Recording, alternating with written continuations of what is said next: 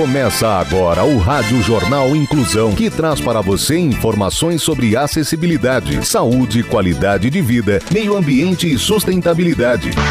O objetivo é estimular a inclusão social e digital, divulgando matérias atualizadas sobre produtos e serviços que contribuem para a vida de pessoas com deficiência, mobilidade reduzida e da terceira idade. Jornal Inclusão. Olá, hoje é quarta-feira, 16 de agosto de 2023. Eu sou Fernando Negrão Duarte e esse é o Rádio Jornal Inclusão. Hoje é dia do filósofo. Participam dessa edição os repórteres Mariela Casavecchia, Luiz Rodrigues, Clara Toscano, Laís Nascimento e Júlia Saori. Vamos para os destaques de hoje. Jornal. Jornal. Inclusão Brasil. Mortes em acidentes de trabalho crescem 42% em Sorocaba. Projeto de combate à ranceníase de Sorocaba será apresentado em encontro no Ministério da Saúde. Mercado de Trabalho. Vagas de trabalho. Mercado da construção civil está aquecido e com falta de profissionais qualificados. Detalhes com Mariela Casavecchia. A construção civil cresce exponencialmente em todo o país, inclusive na região de Sorocaba. Somente no mercado imobiliário, o município faz parte do ranking das melhores cidades para se fazer negócio nesse setor do país, segundo a Câmara Brasileira da Indústria da Construção. Um dos principais reflexos desse crescimento é o aumento da oferta de empregos. O setor gerou mais de 430 mil vagas de trabalho com carteira assinada nos últimos dois anos, aponta a Câmara Brasileira da Indústria da Construção. Porém, não é fácil encontrar profissionais qualificados.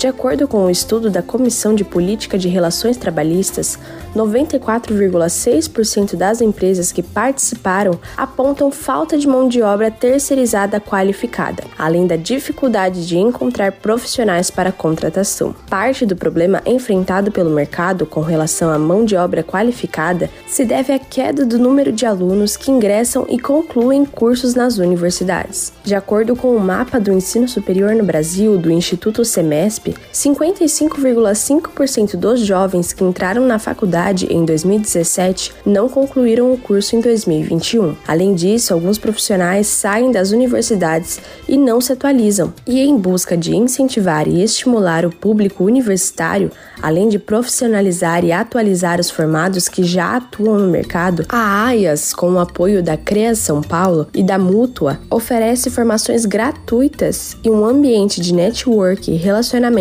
para o setor da construção civil. Além dos cursos, a AIAS possui um banco de cadastro de vagas e currículos no site da entidade, onde os interessados podem se cadastrar gratuitamente e terem acesso às vagas e aos profissionais. Mais informações acesse www.aias.org.br.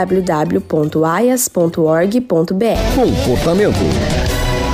Campanha Agosto Dourado conscientiza sobre a importância do aleitamento materno. As informações com o jornalista Luiz Rodrigues. O mês de agosto é conhecido como Agosto Dourado, por simbolizar a luta pelo incentivo à amamentação.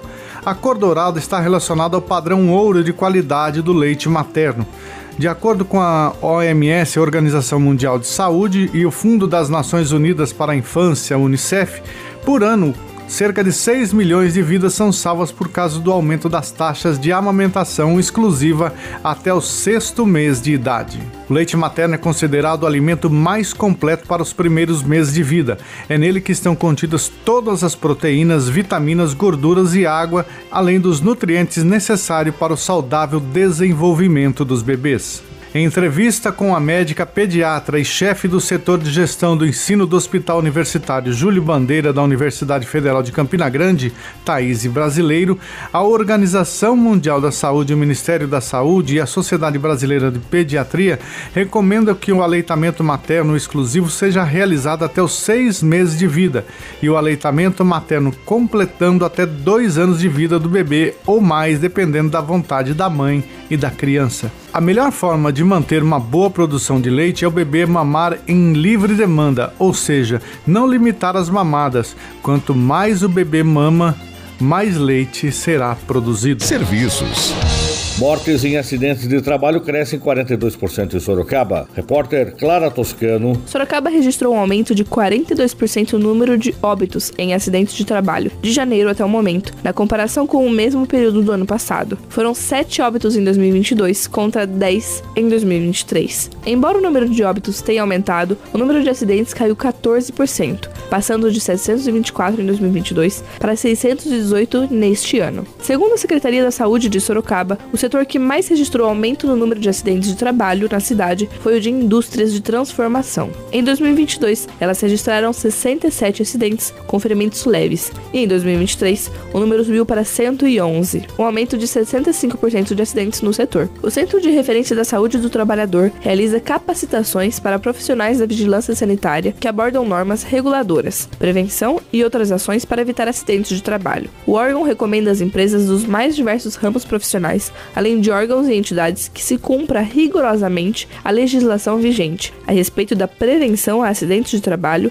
e a utilização de ferramentas de prevenção de risco. Saúde. Ações repetitivas e manias de limpeza são algumas das características do transtorno obsessivo compulsivo, o TOC. Saiba mais com Laís Nascimento. Segundo a Organização Mundial da Saúde, o TOC afeta 5% da população mundial e no Brasil, 4,5 milhões de pessoas convivem com os sintomas. Os números são altos, mas pior ainda são as consequências do transtorno na vida de quem precisa lidar diariamente com o problema. Eric Barioni, professor universitário de Sorocaba, doutor em biomedicina e perito em toxicologia, foi diagnosticado com a doença aos 24 anos. Ele percebeu que alguma coisa não estava bem consigo mesmo quando, parado em um semáforo, observou que uma pessoa fazia repetidamente os mesmos movimentos que ele tinha o hábito de fazer, achando que ninguém percebia. Transtorno obsessivo compulsivo é um distúrbio psiquiátrico que possui como principal característica a presença de crises recorrentes e obsessões e compulsões incontroláveis. Para fugir desses pensamentos, a pessoa começa a realizar ações compulsórias, rígidas e pré-estabelecidas, que a ajudam a aliviar a ansiedade. Para o professor universitário, com certeza o toque não é algo bom, mas ele tem uma visão otimista do que vivenciou. E essa influência do transtorno na vida de Eric começa no momento que ele precisa tomar uma decisão importante na carreira.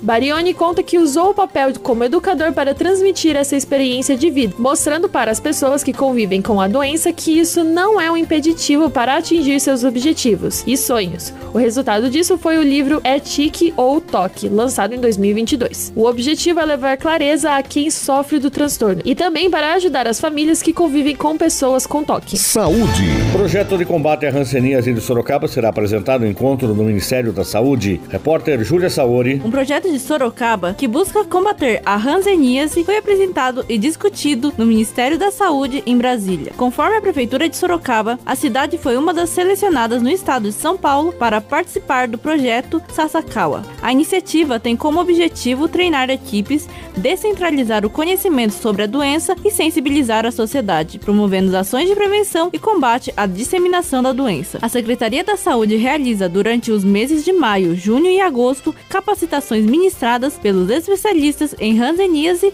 que atuam no programa de hanseníase da Policlínica. Para o projeto, há o empenho e a dedicação de 86 profissionais, entre médicos, enfermeiros e agentes comunitários. Eles ainda contam com estrutura para o trabalho, como automóveis, testes e medicamentos para tratamento da hanseníase. Após as capacitações, os agentes comunitários realizam então a chamada busca ativa nas residências de bairros estratégicos, realizando pesquisa e encaminhando, se necessário, para avaliação na unidade básica de saúde que verificará a necessidade de tratamento ou descartes da suspeição. Há também exames complementares durante os trabalhos, como eletroneuromiografia, eletrocardiograma e tomografias. O paciente também pode realizar sessões com fisioterapeuta, psicólogo, nutricionista, terapeuta ocupacional, entre outros. Jornal Inclusão Brasil. O Rádio Jornal Inclusão de hoje termina aqui. Você também pode escutar o Rádio Jornal Inclusão em formato de podcast no Spotify. Se quiser entrar em contato com a gente, envie um e-mail para radioniso.br, repetindo radioniso.br ou o nosso WhatsApp